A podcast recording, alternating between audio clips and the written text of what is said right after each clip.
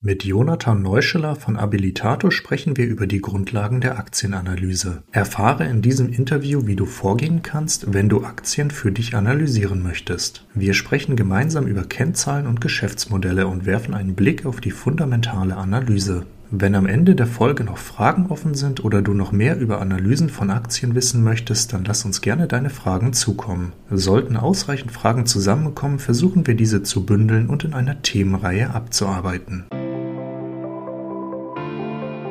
Herzlich willkommen beim Aktien- und Finanzpodcast. Alle wichtigen Informationen findest du auch in den Show Notes. Herzlich willkommen zu einer weiteren Podcast-Folge heute mit dem Interviewgast Jonathan Neuscheler. Jonathan, grüße dich. Grüß dich, Mirko. Vielen Dank, dass ich zu Gast sein darf. Ja, schön, dass du dir die Zeit genommen hast, heute hier zu sein. Stell dich doch mal für alle, die dich noch nicht kennen, ganz kurz einmal vor. Wer bist du? Was machst du? Was hast du bisher so gemacht? Gerne. Also mein Name ist Jonathan Neuschiller. Ich betreibe den Finanzblog abilitato.de. Dort geht es darum, dass ich einfach aus meinem Investmentalltag berichte, welche Aktien ich mir anschaue, zu welcher Einschätzung ich komme, welche Chancen ich sehe, welche Risiken ich sehe, wie ich die bewerte, ob ich in die in mein Depot kaufe oder nicht. Und ja, die große Klammer des Finanzblogs ist es eben, das unternehmerische Investieren zu vermitteln. Das heißt, eine Aktie nicht als Kurs zu sehen, der hochgeht, der runtergeht, was soll man tun, wenn er steigt, was soll man tun, wenn er fällt, sondern so diese ja, Einstellung im Kopf zu haben, ich beteilige mich hier anteilig an einem Unternehmen und seinen Zukunftsaussichten und möchte das langfristig bei der Wertschöpfung und Wertsteigerung begleiten und deswegen dann auch mit einem langfristigen fundamentalen Blick auf das Unternehmen zu schauen, das ist so die Strategie, die ich da verfolge. Klingt auf jeden Fall schon einmal nach einer sehr interessanten Strategie. Nun, bevor wir mit dem eigentlichen Interview starten, kommen wir noch einmal zur 60-Sekunden-Challenge. 60-Sekunden-Challenge heißt nichts anderes, als dass du jetzt von mir einmal ein Wort bekommst und innerhalb von 60 Sekunden zu diesem Wort so viel sagen kannst, wie dir einfällt. Dein Wort lautet Diversifikation. Okay, spannend. Ähm, Diversifikation, das für mich wichtigste bei diesem oder hinter diesem Begriff stehende Thema ist, dass wenn man sich ein gewisses Vermögen aufgebaut hat, dass man dann versucht, nicht wieder zurück auf los zu müssen, also wieder von vorne starten muss. Und diese Gefahr droht eben, wenn man nur auf eine oder ganz wenige Vermögens- oder, oder, oder Wertpapiere setzt, weil dann kann sowas wie Wirecard passieren oder der VW-Skandal oder Boeing. Ähm, etwas, was du nicht kommen siehst und dann kann zu einem herben Vermögensrückschlag kommen und wenn du mal 50 Prozent hinten bist, dann brauchst du 100 Prozent Performance nur, um wieder zum Einstieg zu kommen. Und wenn du mehr als 50 Prozent Drawdown im Depot hast, dann wird's richtig blöd. Ja, dann wird's viele, viele, viele Jahre dauern, nur um wieder auf Null zu sein. Und deswegen Diversifikation, der Gedanke dahinter eben nicht, sich von einem Unternehmen, einem Management, abhängig zu machen, sondern zu sagen, ich profitiere von vielen verschiedenen Geschäftsmodellen. Und wenn eins ausfällt, ja, bei vier Prozent Depotgewichtung, das wären 25 Unternehmen, da verliere ich gerade mal eine halbe Jahresrendite. Und die kann ich schnell wieder aufholen und das ist für mich das Allerwichtigste zum Thema Diversifikation. Sehr schön. Damit sind wir auch super in der Zeit geblieben. In der heutigen Podcast-Folge äh, soll es um das Thema gehen, wie kann ich eigentlich selbstständig eine Aktie analysieren? Und da dieses Thema natürlich auch sehr groß ist, können wir auch in diesem Podcast nur Teilbereiche davon abdecken. Aber wann auch immer bei euch jetzt noch eine Frage, liebe Zuhörerschaft, aufkommt, lasst uns die einfach zukommen und dann können wir auch schauen, ob wir hier vielleicht noch eine zweite Folge im Anschluss produzieren können, die dann die Folgefragen beantwortet. Nun hast du gerade eben schon gesagt, Abilitato betreibst du, das ist dein Blog. Magst du dazu vielleicht auch noch ein paar mehr Worte verlieren? Was kann man da finden und kann das jeder finden? Ja, also wenn man abilitato.de eingibt, dann kann das jeder finden. Und wie gesagt, es, es geht einfach darum, dass ich auf diesem Blog schildere, wie ich langfristig mein äh, Vermögen investiere und das eben unter diesem Leitspruch lerne investieren in Aktien wie ein Unternehmer. Ich äh, schildere ganz oft, schreibe ich Aktienanalysen, schaue mir Unternehmen an, die ich spannend finde, schreibe, wie das Geschäftsmodell funktioniert, welche Chancen ich sehe, welche Risiken ich sehe, ob ich die Bewertung spannend finde, ob ich die sogar so spannend finde, dass ich die Aktie selber kaufe, oder ob ich sage, nee, ich will erstmal das Unternehmen noch ein paar Quartale verfolgen, will sehen, wie es sich schlägt. Das kann auch ein Ergebnis sein von so einer Recherche. Und das Ziel dabei ist es eben, das versuche ich zumindest. Wie gut das mir gelingt, müssen die Leser selber beurteilen. Das Ziel dabei ist es, dass man beim Lesen als Leser dazulernt. Weil wenn ich mir zum Beispiel die Bilanz anschaue, dann kommt meistens ein Screenshot der Bilanz hinein. Und dann sage ich, hier fällt mir der Punkt auf und der und der und den interpretiere ich so und so. Und das soll halt idealerweise zu dem Effekt führen, dass man beim Lesen dieser Analysen eben selbst so ein bisschen vorankommt bei seinem Kenntnisstand des Investierens und sich inspirieren lassen kann und eben dazulernen kann. Das ist das, was ich damit bezwecke. Und dein Blog, den gibt es ja momentan in der Schriftform. Viele, die dich noch von früher kennen, werden ihn wahrscheinlich vermissen. Jeglichen Podcast mit dir. Ist sowas für deinen Blog auch geplant, dass wir dort zukünftig in den Genuss einer Vertonung kommen? Ja, also aktuell ist es ja so, dass äh, die Zuhörer sich diesen Podcast anhören. Ja, das heißt, da, da gibt jetzt ja mal die Möglichkeit, was anzuhören. Ich habe tatsächlich auch schon viel Feedback in diese Richtung gehend bekommen. Kann sein, dass ich das mal umsetzen werde, ist natürlich auch mit einem hohen zusätzlichen Aufwand verbunden, weil ich würde den Podcast dann auch gut machen wollen. Abilitate ist ja relativ frisch gegründet, muss da erst wieder in meinen Rhythmus finden und möglicherweise werde ich das wieder einführen, aber ich habe jetzt noch keine konkreten Pläne zum derzeitigen Stand. Na gut, das bedeutet, ich habe da jetzt gerade rausgehört, jeder, der das für eine gute Idee hält, der darf dich jetzt gerne mal anschreiben und dich damit motivieren. Vielleicht wird es dann ja tatsächlich etwas. dann, dann werde ich noch mehr genervt. Ja, das, äh, das könnte helfen, genau. Ja, wunderbar. Ähm, dann lass uns mal zum heutigen Thema kommen. Aktien analysieren. Du machst es vor auf deinem Blog, aber wie geht das eigentlich und welche Schritte stehen da an? Womit fange ich überhaupt an? Die Grundidee, die ich sehe, ist, dass wenn wir uns an einer Aktie beteiligen, beteiligen wir uns an einem Unternehmen. Und ja, was, was bedeutet das, an einem Unternehmen beteiligt zu sein? Wenn wir mal gedanklich weggehen von, ich habe eine Aktie an einem Unternehmen oder zehn oder hundert, hin zu, mir gehört das gesamte Unternehmen. Ja, also wenn, wenn man alle Aktien besitzen würde, dann würde man dafür den Preis zahlen müssen, den eben die Aktien kosten.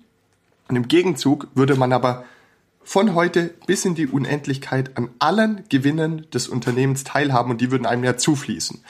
Und deswegen geht es am Schluss darum zu schauen, ob der aktuelle Aktienkurs durch den künftigen Gewinn oder noch präziser formuliert durch den künftigen Cashflow eben gedeckt ist. Und wenn man zu der Meinung kommt, jawohl, es lohnt sich hier sozusagen die 100 Euro oder was auch immer eine Aktie kostet zu investieren, weil im Gegenzug wird einem in der Zukunft viel, viel mehr Cashflow zurückfließen als das, was man heute gezahlt hat, dann ist es eine gute Investition. Und deswegen ist eigentlich dieses ganze Aktien analysieren oder sich mit einer Aktie beschäftigen immer mit der Frage verbunden, wie steht es um die künftige Cash-Generierung der Firma und deswegen schaut man sich halt viele verschiedene Dinge an, zum Beispiel, in welcher Branche ist das Unternehmen tätig, wie stark wächst die Branche, was sind die Chancen, was sind die Probleme oder Herausforderungen in der Branche?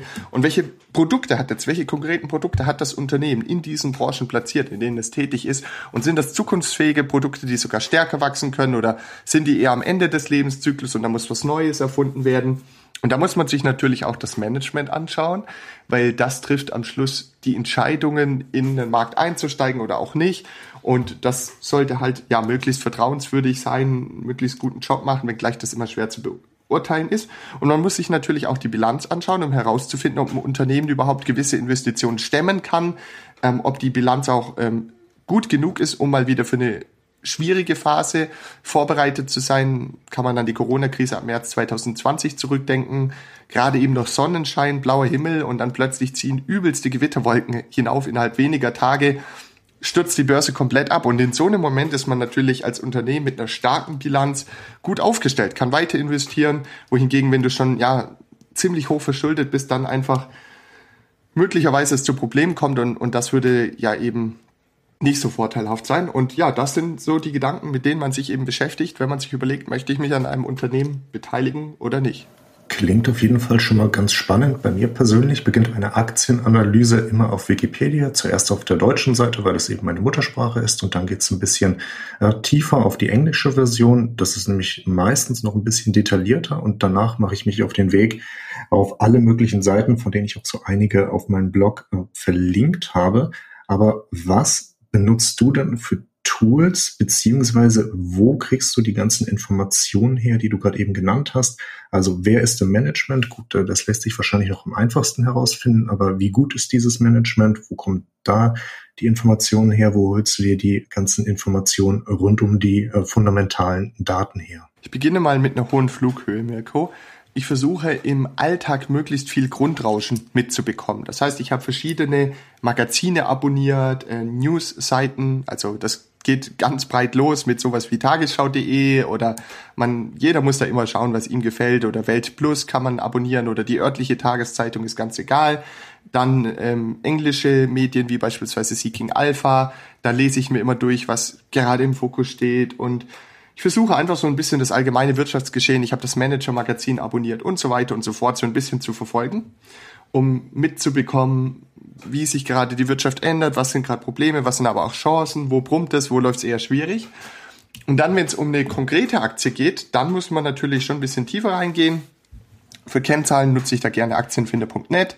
Da gibt es sehr verlässliche Kennzahlen und die sind halt aufbereitet, ja, in schöne Grafiken, dass man auch sofort erkennen kann, ah, wie hat sich der Gewinn je Aktie in den letzten 20 Jahren verändert. Dann muss man nicht mehr zehn verschiedene Geschäftsberichte aufmachen, sieht da immer nur die Zahl, sondern man sieht es direkt in einer schönen Grafik und sieht, okay, das ging von links unten nach rechts oben. Das wäre jetzt jedenfalls der Idealfall. Und dann natürlich das Unternehmen selber, also auf die Investor Relations Seite gehen, aber auch auf die Website, sich die Produkte anschauen, das gleiche mit den Konkurrenzunternehmen und dann, um jetzt die Investorenperspektive einzunehmen, auch wirklich den Geschäftsbericht öffnen, Investorenpräsentation, Management Calls, da kann man sich richtig austoben. Ich meine, man muss das ja auch nicht so tiefgehend machen. Ich mache das gerne so tiefgehend, aber einfach am Ende ist das Ziel zu verstehen, womit ein Unternehmen sein Geld verdient, welche Hauptprodukte es hat, welche Hauptmärkte es hat, äh, welchen Teil des Wertschöpfungsprozesses es selber durchführt, also was wird eingekauft, was wird dann an dem Produkt verändert und wie und wo wird es verkauft.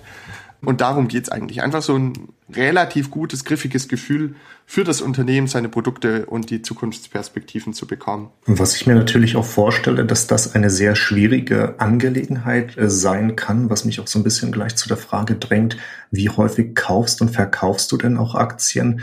Ich denke jetzt gerade nämlich zum Beispiel an General Electrics. Wenn wir ein paar Jahre, paar Jahrzehnte zurückgucken, dann war das Unternehmen um einiges beliebter weiter oben bei den Börsianern, als es heute ist. Und heute spricht da keiner mehr von. Hast du gar keine Angst, dass ein Unternehmen, das heute richtig gut ist und der absolute Top ist, in 10, 20, 30, 40 Jahren der nächste Flop sein könnte? Ja doch, das wird mit Sicherheit passieren. Unsere äh, Wirtschaft ändert sich und gefühlt ändert sie sich auch immer schneller.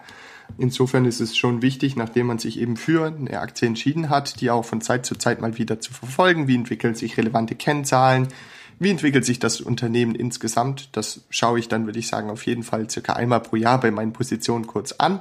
Ähm, Christian Röhl hat da ja auch sozusagen das Sprichwort geprägt, buy and hold and check. Also nachdem man gekauft hat, schon mit dem Ziel äh, des langfristigen Investierens, dann aber immer wieder auch zu prüfen, sind die Kriterien noch erfüllt und glaubt man noch an das Unternehmen ja, das ist so, wie ich da vorgehe. Aber klar kann es dazu kommen, dass man eine Aktie auch mal wieder verkaufen muss oder möchte. Das kommt bei mir auch vor. Aber dennoch bin ich jetzt nicht so super aktiv. Du hast ja gefragt, wie oft ich etwas kaufe.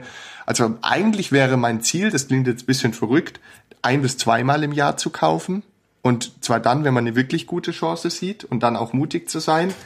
Tatsächlich kaufe ich aber wahrscheinlich etwa einmal im Monat aktuell, weil ich eben ja auch, wir haben vorhin schon über das Thema Diversifikation gesprochen, schon noch ein bisschen breiter aufgestellt sein möchte und auch ja privat dieses Jahr bei einer Aktie den Squeeze-Out mitgemacht habe. Das heißt, ich wurde herausgedrängt, habe eine, zwar meine größte Depotposition, habe dann viel, ähm, habe dann eine Barabfindung bekommen. Also ich konnte die Aktie nicht mehr behalten, ich wurde einfach rausgedrückt, weil das Unternehmen von der Börse genommen wurde und deswegen musste ich dann auch einiges ähm, neu investieren und deswegen bin ich natürlich auch gerade noch so auf der Suche und kaufe immer mal wieder, vielleicht alle ein, zwei Monate etwas, aber da habe ich jetzt auch keinen festen Rhythmus, sondern wenn mir etwas fundamental gefällt und ich die Bewertung attraktiv finde, dann würde ich eben kaufen und umgekehrt, wenn, wenn sich irgendwas ganz arg eintrübt und zwar dauerhaft, oder aber die Bewertung völlig unangemessen hoch wird, dann bin ich auch mal bereit zu verkaufen. Wunderbar, jetzt hast du auch schon die Bewertung zu hoch gesagt, unangemessen hoch wird. Ich glaube, wir beide denken da an die gleiche Aktie, weil bei mir kommt mir da sofort Tesla in den Hinterkopf. Aber auf welche Kennzahlen schaust du da denn eigentlich und was ist für dich relevant? Also es gibt ja viele verschiedene Kennzahlen. Wir haben jetzt schon von der Bilanz gehört, in der unter anderem natürlich auch Summen, äh, auch Zahlen wie der Cashflow zu finden sind. Aber was ist für dich dann eine relevante Kennzahl? Wo holst du dir her und wie bewertest du die? Ja, am einfachsten wäre es jetzt natürlich, wenn ich sage, das ist die eine magische Kennzahl, die muss unter und über dem und dem Wert sein. Das wäre das Einfachste, aber so, so ist halt die äh, Realität nicht, sondern ich denke, es gibt nicht die eine magische Kennzahl, sondern man muss sich eher wie so ein Pilot oder ein Busfahrer vorstellen und man hat so ein Cockpit oder auch ein Autofahrer, ne, da hat man ja auch verschiedene Instrumente und Indikatoren, wenn man sowas wie Geschwindigkeit, Drehzahl, Motoröltemperaturen, was auch immer oder die Außentemperatur, um zu wissen, ob es glatt ist oder nicht glatt ist, die Straße. Und so muss man auch bei der Kennzahlenanalyse vorgehen. Das heißt, man hat verschiedene Indikatoren, die muss man in Summe betrachten. Teilweise haben die vielleicht auch widersprüchliche Signale. Und dann hängt es auch immer tatsächlich von Branche zu Branche ab, was besonders wichtig ist und was eher nicht so wichtig ist. Beispielsweise, wenn man sich ähm, ja, die, die Fast-Food-Branche anschaut, wie in der McDonalds, dann ist zum Beispiel die Same-Store Sales Growth, also wie stark ist der Umsatz in den bestehenden Geschäften angestiegen gegenüber dem Vorjahr. Das ist da besonders wichtig, weil das zeigt, dass man ein sehr attraktives ja, Produktangebot für die Konsumenten hat und dass in der, mit den gleichen Ladengeschäften immer mehr Kunden hineinkommen und das verbessert natürlich die Profitabilität pro Standort zeigt, dass man Marktanteile gewinnt und diese Art von Wachstum erfordert kein neues Kapital. Wenn hingegen McDonald's nur dadurch wachsen würde, dass sie immer neue Filialen aufmachen, aber der Umsatz pro Filiale würde absinken, das wäre ein gefährliches Zeichen. Und so gibt es halt für jede ähm, Branche verschiedene Kennzahlen und Kennziffern, auf die man schauen muss. Ich denke, was man schon machen kann, ist, man kann so etwas wie das Kurs-Umsatz-Verhältnis sich anschauen und kann vor allen Dingen anschauen, wie ist das aktuell und wie war es im historischen Durchschnitt der letzten zehn Jahre, also für das gleiche Unternehmen. Und dann würde man halt beispielsweise bei einer Tesla sehen, ich habe es jetzt nicht genau im Kopf, weil ähm, das ändert sich eh auch laufender, das hängt auch davon ab, wann die Zuhörer äh, sich das Ganze anhören. Aber es gab halt in der Vergangenheit immer eine gewisse Bewertungsspanne, ich glaube vom zwei bis zehnfachen Jahresumsatz, in der die Tesla-Aktie notiert hat. Und dann ist sie plötzlich im, im Jahr 2020 und 2021 da ausgebrochen und immer teurer, teurer, teurer geworden. Das heißt, der Aktienkurs ist viel stärker angestiegen wie der Umsatz. Und eigentlich sollte das langfristig parallel laufen. Und das ist dann natürlich schon ein äh, ja, möglicher Indikator dafür, dass eine Aktie überbewertet sein könnte. Es könnte aber auch sein, dass sich einfach die Wachstumsaussichten von Tesla so stark verbessert haben, dass sozusagen jetzt erstmal der Kurs davonläuft, aber dann der Umsatz mit umso stärkerem Wachstum wieder hinterherläuft. Ja, also deswegen, man, man kann das nicht so pauschal sagen, man muss sich da immer damit beschäftigen. Und leider gibt es auch nicht die eine Kennzahl, mit der alles ganz einfach zu beantworten ist. Sonst würde ich die natürlich gerne nennen. Ja, das, da hast du tatsächlich schon was Interessantes auch gesagt. Mit von Branche zu Branche unterscheidet es sich und die eine Kennzahl, die gibt es auch nicht. Gerade jetzt, wenn ich an den Bereich von Bankenaktien oder aber auch REITs äh, denke, dann wird das mit den Kennzahlen eh noch mal eine ganze Nummer komplizierter. Jetzt haben wir aber schon sehr viel über Zahlen gesprochen. Sind Zahlen denn tatsächlich alles oder darf ich prinzipiell auch einfach mal von einer Aktie überzeugt sein? Also jeder Investor und jede Investorin ist ja für das eigene Geld verantwortlich. Das heißt, äh, man muss sich einfach selbst wohlfühlen und hinter seiner Entscheidung stehen, aber auf ja, wie man die Entscheidung getroffen hat, ist jedem seine private Angelegenheit. Ne? Ich würde aber sagen, Zahlen sind alles nein, würde ich sagen nein. Denn am Schluss muss man einfach daran glauben, dass ein Unternehmen, an dem man sich beteiligen möchte, dass das in Zukunft sich erfolgreich entwickeln wird. Und ähm, natürlich kann man dafür verschiedene Kennzahlen anschauen, aber Kennzahlen sind immer der Blick in den Rückspiegel, sind nie der Blick nach vorne. Die zeigen zwar oft auf, dass ein Unternehmen und ein Management in der Vergangenheit vieles richtig gemacht hat, aber das heißt nicht unbedingt, dass es auch in der Zukunft so weitergehen wird. Und deswegen, man muss schon auch vom Management, auch von der Strategie, auch von den Zukunftsaussichten in der Branche überzeugt sein. Und das kann man nicht immer nur an Kennzahlen festmachen. Ja, da, der Spiegel spielt einfach vieles rein in diese Entscheidung. Und dennoch würde ich aber sagen, dass es schon die Performance und auch die Klarheit von äh, und, und Sicherheit und Souveränität von Investitionsentscheidungen erhöht, wenn man auf einige Kennzahlen schaut, weil klar, im Falle von Wirecard haben die gelogen, aber in der Regel oder bei den meisten Unternehmen sind die schon verlässlich geprüft und natürlich gibt es auch da Ausnahmen, wir haben es ja bei Wirecard gesehen, und dann kann man schon ein bisschen schauen, wenn eine Kennzahl ganz schlecht aussieht, dann muss man schon einen guten Grund haben, warum die so schlecht aussieht. Ja, da muss man dann halt ein bisschen nachbohren, sich überlegen oder auch ja einfach bei dem Unternehmen sich informieren, was jetzt da der Grund dafür ist. Und entweder gibt es dann Sinn, weil es wirklich ein Sondereffekt war, oder es ist dann doch ein Warnindikator und die Warnleuchte geht an, dann sollte man vielleicht doch eher Abstand nehmen. Abstand nehmen ist jetzt das nächste gute Stichwort, denn hier geht auch meine nächste Frage hin. Denn von welchen Aktien sollte ich eigentlich die Finger lassen? Ich denke da gerade ganz speziell an die Hype-Aktien rund um Ähm, es war mal Wasserstoff, jetzt wird es so langsam wieder Cannabis. Es war auch mal Cannabis. Es gibt auch Goldminenaktien, die, es gibt auch Bitcoin-Aktien, alles, was mal im Trend war. Da würde ich prinzipiell sagen, ich würde davon die Finger lassen.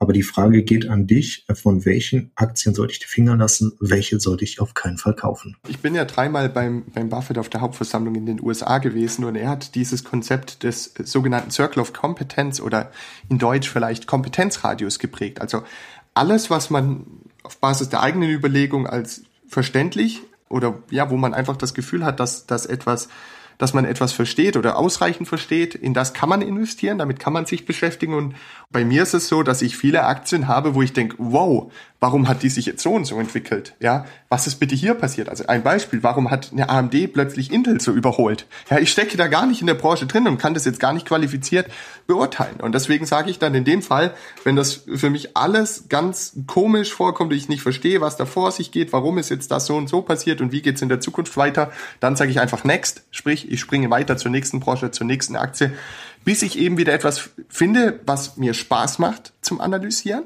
und wo ich auch das Gefühl habe, Mensch, da, da ist ja mein Gefühl einfach griffig. Ich glaube, dass ich kann die großen Zusammenhänge zumindest mal deuten. Klar, man wird es nie hundertprozentig verstehen können, das ist völlig klar als Außenseiter. Solange man jetzt nicht der, der CEO eines Unternehmens ist, das wird nie so perfekt gelingen, aber einfach, dass man ein gutes Gefühl hat, ein, ja, eine angemessene Menge an Wissen und an Verständnis für die wesentlichen Zusammenhänge. Und da mache ich halt dann um vieles den Bogen. Also ich habe beispielsweise im Januar 2021, als dann dieser Jack Ma dann das erste Mal weggesperrt wurde, nach einer kritischen Aussage gesagt, so, also das verstehe ich jetzt beispielsweise gar nicht mehr, was hier in China los ist. Bin ich überhaupt Eigentümer? Bin ich nur auf dem Papier Eigentümer und wird im Zweifel eh wieder von den Kommunisten enteignet und kommen wieder neue Regulierungen und dann habe ich meine letzte Alibaba-Aktie verkauft und seitdem mache ich einen Bogen um alle chinesischen Aktien. Oder im Technologiesektor, wenn sich etwas ganz schnell ändert, diese Hardware, gerade diese ganzen Chips, da kann ich auch nicht sagen, wer wann wie gewinnen wird oder nicht. Ähm, und so gibt es eben viele Unternehmen, um die ich einen Bogen mache. Aber das muss eben auch hier wieder jeder Zuhörer für sich selbst überlegen. Und es kann aber ein sehr guter Ansatz sein, tatsächlich mal zu beginnen, wenn man überlegt, wo beginne ich jetzt mit der Recherche oder mit der Aktienanalyse, mal zu schauen, welche Unternehmen gibt es in der Branche, in der man sich auskennt, wenn man dort arbeitet, dass man die mal anschaut. Da hat man, glaube ich, schon viele Berührungspunkte auch aufgrund der persönlichen Erfahrungen oder auch gibt es ja Hobbys und Interessen. Dann kann man mal schauen, das sind also auch Themen, für die man sich interessiert, wenn man beispielsweise richtig Lust immer, oder wenn man so ein Gamer ist, dann könnte man mal anschauen, wer sind eigentlich die größten börsennotierten Spielehersteller. Und dann hat man halt den Vorteil, erstens macht das Investieren viel mehr Spaß, zweitens hat man schon ein gewisses äh, Wissensfundament, aber man muss natürlich trotzdem aufpassen, dass man jetzt nicht dann irgendwie so eine Fanperspektive einnimmt, sprich zu sagen, ah, mein Arbeitgeber ist der beste Arbeitgeber oder das ist mit Abstand das beste Spiel, Videospiel, was je herausgebracht wurde, deshalb kaufe ich jetzt die Aktie. Man muss schon versuchen, so ein bisschen eine Vogelperspektive einzunehmen. Und für alle Gamer, die gerade versuchen herauszufinden, ob Steam an der Börse ist, das habe ich leider auch schon gemacht. Das ist leider nicht gelistet, können wir uns nicht einkaufen. Ansonsten verstehe ich aber sehr gut, was du sagst, weil es mir bei diesen Computeraktien, und ich kriege jetzt wahrscheinlich von jedem Informatiker, von jedem, der sich davon ein bisschen auskennt, einen auf den Deckel, aber diese Computeraktien Aktien wie AMD, Nvidia, Intel, verstehe ich auch nichts von, halte ich ganz großen Abstand, einfach weil ich es nicht verstehe. Wenn mich jemand fragt, was hast du für einen Computer, dann ist die Antwort ja so einen schwarzen Computer und äh, der hat vorne so eine Glasscheibe dran und viel kompetenter kann ich dir auch keine Auskunft geben. Von daher verstehe ich da sehr gut, äh, was du gerade gesagt hast. Nun, da wir uns auch immer mehr dem Ende des heutigen Interviews nähern, nochmal schnell die Frage, auf welche Aktie schielst du gerade und warum? Ja, also ganz grundsätzlich gibt es für mich zwei Typen von Aktien, die ich spannend finde. Das eine sind, sind Unternehmen, bei denen ich mir relativ sicher bin über die künftige Cashflow-Entwicklung. Ich gebe hier ein Beispiel, eine Coca-Cola. Die habe ich auch kürzlich auf habilitator.de analysiert und vorgestellt da habe ich einfach das Gefühl, die 10 Milliarden, die die jährlich erwirtschaften, sind relativ sicher. Und sollte es mal eine stärkere Inflation geben, dann, wenn die ihre Getränkepreise mit anpassen und entsprechend auch diesen Cashflow stärker steigern können. Und dann kann man eben immer schauen, okay, wenn die Aktie mal 20 Prozent nach unten einbricht, dann ist es aus heutiger Sicht, ist es dann voraussichtlich nur was Vorübergehendes. Dann könnte es sehr spannend sein, sich die mal anzuschauen, weil vermutlich irgendwann die Höhe der Cash-Generierung dafür sorgen wird, dass die Aktie wieder hochgeht auf ihr altes Bewertungsniveau. Also das sind so, so die eine Art von Aktien, wo man einfach ja relativ ruhig schlafen kann, weil die eine sehr stabile Positionierung im Markt haben und man sich einfach über eine gewisse Höhe des Cashflows sicher ist. Und das sind aber halt auch Aktien, ja, da hast du dann drei oder vier Dividende und vielleicht steigt der Gewinn Jahr für Jahr um vier Prozent. Dann muss ganz langfristig auch der Kurs um vier Prozent pro Jahr steigen, weil das ja immer im Einklang ist, Kurs und Gewinn. Und dann hat man acht Prozent Gesamtrendite. Das ist besser als das Sparbuch oder Tagesgeld, aber es ist jetzt auch nicht ähm, die höchste Rendite, die man je mal erwirtschaftet hat, denn äh, der breite Markt hat langfristig gesehen schon zehn Prozent pro Jahr eingebracht, zumindest der US-amerikanische S&P 500. Und die zweite Art von Aktien, die ich spannend finde, das sind dann, ich, ja, das ist jetzt so ein englischer Begriff, Compounder-Aktien, also wo der Zinseszins innerhalb des Unternehmens besonders gut wirkt. Dahinter steckt die Idee, du kannst mit einer Investition maximal 100% Minus machen, aber wenn sich zum Beispiel die Ertragskraft eines Unternehmens über zehn Jahre verfünffacht oder verzehnfacht, kann theoretisch auch der Aktienkurs sich verfünf- oder verzehnfachen. Das heißt, da schaue ich dann sehr gerne auf Aktien, die besonders wachstumsstark sind, wo es dann dieses asymmetrische Chance-Risiko-Verhältnis gibt, dass du also bei einer langfristigen Investition viel mehr gewinnen als verlieren kannst. Und dann achte ich aber natürlich trotzdem darauf, dass es schon einen Umsatz gibt, dass es schon ein Produkt gibt, dass der Cashflow schon positiv ist, weil ich will nicht wetten oder spekulieren und dass die Bewertung auch irgendwie angemessen ist, trotz des Wachstums, ähm, ist in der heutigen Zeit schwer. Und da gibt es jetzt zum Beispiel was ich gemacht habe in den USA, zwei Börsengänge im Jahr 2021. Das eine ist die größte Waschanlagenkette der USA, die heißt Mr. Carwash, die habe ich schon analysiert und jetzt gerade mache ich den Konkurrenten, die heißen Driven äh, Brands und das ist so eine ja, Mischung aus, also auch wieder eine amerikanische Franchise-Kette, eine Mischung aus ATU und K-Class und ja, Autoreparaturwerkstätte und Wiederwaschanlagenkette. Das heißt, die tun wirklich, sobald ein Auto vom Band gelaufen ist, dann muss es ja gewartet werden, es muss gewaschen werden. Wenn es einen Unfall gibt, muss es lackiert werden, man braucht neue Teile, man kriegt einen Steinschlag in die Scheibe, muss das wieder ersetzt werden. Also in diesem Servicegeschäft, da sind die tätig und die sind jetzt beispielsweise in dem Jahr ähm, von 2020 auf 2021 auch wieder zwischen 30 und 40 Prozent gewachsen bei einer, ja, ich glaube, auch klar zweistelligen Gewinnmarge, ich habe es jetzt nicht ganz genau im Kopf, so um die 20 Prozent müsste die liegen. Und das halt die Hoffnung, ja, das Unternehmen ist erst 5 Milliarden schwer von der Marktkapitalisierung. Und das Management hat auch schon gesagt, sie wollen den Ertrag in den nächsten fünf Jahren weit mehr als verdoppeln, vielleicht sogar verdreifachen. Und wenn sie das wieder schaffen, weil sie noch viele neuen äh, Stores in ihr Konzept einfügen, dann könnte es halt eben sein, dass die Ertragskraft ansteigt und dann könnte auch die Aktie mit ansteigen, weil meistens ist es eben so, je nach Branche, je nach Wachstumstempo bekommen Aktien denn im Zeitverlauf doch oder pendeln sie um ein gewisses Kurs-Gewinn-Verhältnis oder Kurs-Umsatz-Verhältnis herum. Und äh, bei einer Coca-Cola ist es beispielsweise ein 20er. Also man wird eine Coca-Cola nur wenige Jahre oder also halt nur sehr selten für weniger als den 20-fachen Gewinn kaufen können. Sollte Coca-Cola irgendwann den Gewinn verdoppeln, ist also zu, anzunehmen oder zu vermuten, dass auch der Aktienkurs sich irgendwann verdoppeln wird. Und ähm, so ist es halt auch, auch bei anderen Aktien. Und äh, deswegen schaue ich da so ein bisschen auf diese Compounder-Aktien noch. Damit weiß ich auf jeden Fall, was ich heute Abend noch mache und welche Aktie ich mir heute Abend noch einmal genauer anschaue. An dieser Stelle schon ganz herzlichen Dank, dass du dir heute die Zeit für uns genommen hast. Natürlich konnten wir nicht alle Fragen rund um das Analysieren von Aktien beantworten heute. Wir hoffen einfach, wir konnten euch einen ersten guten Eindruck mit diesem Interview geben. Und sicherlich sind jetzt Fragen entstanden und seid doch einfach so lieb, lasst uns eure Fragen zukommen. Die können wir dann nämlich sammeln und wenn es ausreichend Fragen sind, vielleicht sogar eine zweite Folge drehen. Damit bleibt von meiner Seite eigentlich nur zu sagen, vielen Dank fürs Zuhören und die letzten Worte des Interviews, die gehören dir. Danke äh, dir für die Einladung, Mirko, und allen Zuhörerinnen und äh, Zuhörern weiter viel Erfolg. Vielen Dank fürs Zuhören. Schön, dass du wieder dabei warst. Hinterlasse doch gerne ein Abo und wir hören uns bei der nächsten Folge wieder. Wenn dir der Finanzilluminati Podcast gefällt, dann bewerte ihn gerne auf iTunes. Alle in der Sendung genannten Infos findest du wie immer in den Shownotes sowie auf dem Blog finanz-illuminati.com. Bei Rückfragen und Wünschen stehen wir dir selbstverständlich gerne zur Verfügung. Schreib uns auf Instagram, Twitter oder Facebook. Bis zum nächsten Mal und vielen Dank fürs Zuhören.